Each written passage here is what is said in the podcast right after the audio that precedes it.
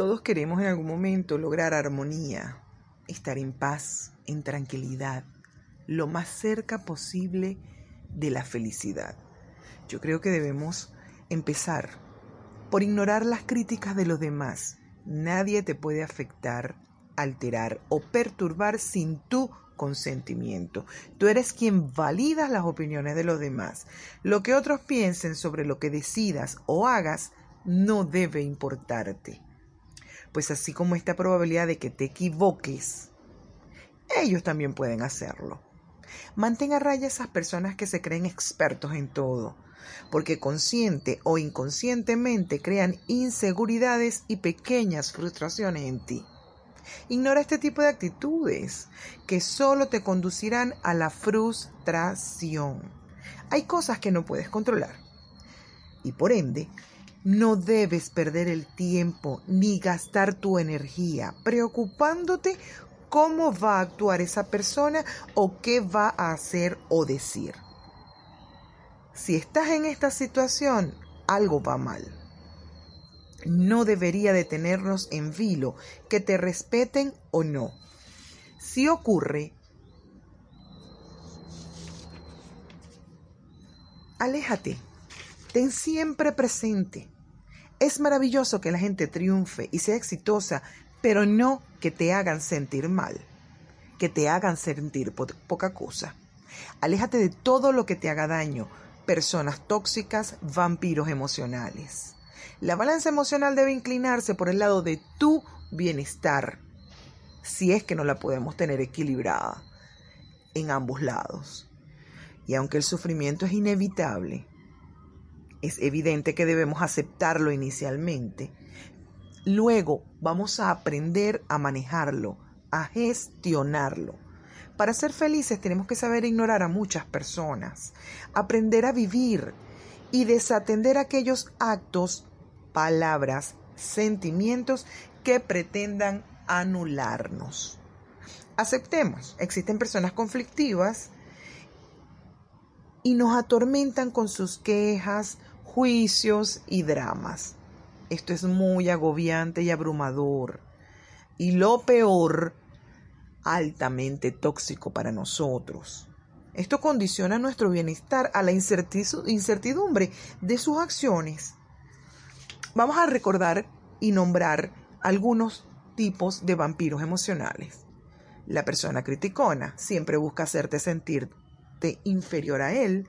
La pesimista siempre ve la vida como un vaso medio vacío y no como es correcto verlo, un vaso medio lleno. Los catastrofistas todo lo llevan a los extremos pesimistas. Las víctimas viven quejándose, victimizándose ante ti. Los agresivos, si dices algo que no les gusta, estallan en furia. Malinterpretan o sacando de contexto todo. Los malentendidos a cada rato los tienes con este tipo de personas. Los sarcásticos lanzan ironías sobre ti, dardos envenenados, y se protegen diciendo, no, esto es solo una broma. Y así no puedes reprocharle sus desplantes. Están los pusilánimes, se muestran desvalidos y sin capacidad de desenvolverse por sus medios. A esto vamos a añadirles los envidiosos, los chismosos, los controladores, los moralistas, los hipocondriacos y ojo, ojo y atención, los narcisistas. El vampiro emocional se nutre de dos elementos para quitarte tu energía emocional, tiempo y proximidad. A partir de ahí se aprovechan de tus debilidades y le sacan partido. Siempre trata de humillar y ningunear a las otras personas y se escudan en justificaciones y pretextos y así se muestran ante la gente como buenas personas. En esto los narcisistas son las estrellas, pues. La conducta vampírica es un mecanismo de defensa traumas que estas personas vivieron o mimetizan conductas de su entorno. No olvides, nuestras emociones nacen para ser experimentadas, por lo que retenerlas por miedo solo enturbia tu realidad. Si acumulas tristeza, facilitas la aparición de la depresión. Escúchate, ve por qué aparece esa emoción, para motivarte a qué. No maximices los errores. No hay mayor tormenta que la que se puede formar en tu cabeza. Analiza tus emociones y sentimientos. Pero es más importante explorar qué se esconde tras ellos. Solo así puedes liberarte. Es inevitable que quede una parte insana en nuestras emociones y sentimientos, pero no los alimentes, solo gestiónalos. Recuerda, no todo el mundo te está ayudando cuando intentan aparentar que lo están haciendo. Desactiva la realidad y analiza hacia qué lado se inclina la balanza. Si hay equilibrio, hay armonía. De lo contrario, establece prioridades. No dejes ir a las personas que hacen bonito tu mundo. Regala tu ausencia a las personas que no valoran tu presencia. Si te percatas que te han ignorado o menospreciado, auséntate emocionalmente, no por venganza, sin resentimientos. Esto es solo para protegerte. Conserva en tu vida todo lo que te ayude y que te haga mejor persona. Da en la medida que recibas. Mantén tu puerta abierta porque hay buenas personas. E ignora a las que te puedan lastimar, hacer daño. Toma distancia de los conflictos y verás cómo mejora tu salud física y emocional. Las personas conflictivas te agotan, absorben tu energía y aniquilan tu capacidad de reacción. Por lo tanto, lo mejor es distanciarte. Estas personas no respetan ni consideran a nadie.